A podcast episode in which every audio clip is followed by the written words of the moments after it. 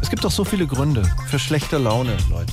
Da muss doch tanken nicht auch noch dazukommen, oder? Also wir haben hier ein hoffnungsvolles Beispiel entdeckt.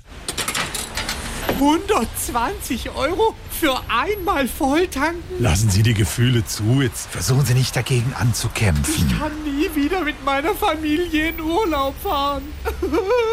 Ich befinde mich hier in Sprittelbach an der Wucher, wo ein weltweit einmaliges Pilotprojekt gestartet ist. Hier werden Kunden nach dem Volltanken vom Psychotherapeuten Sigmund Frust professionell betreut. Nehmen Sie sich die Zeit, die Sie brauchen. Das ist gut.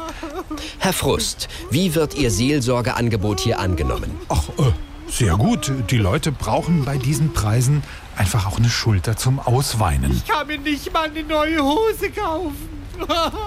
Wie sind Sie denn eigentlich hier zur Tankstelle gekommen? Ja, auch mit dem Auto.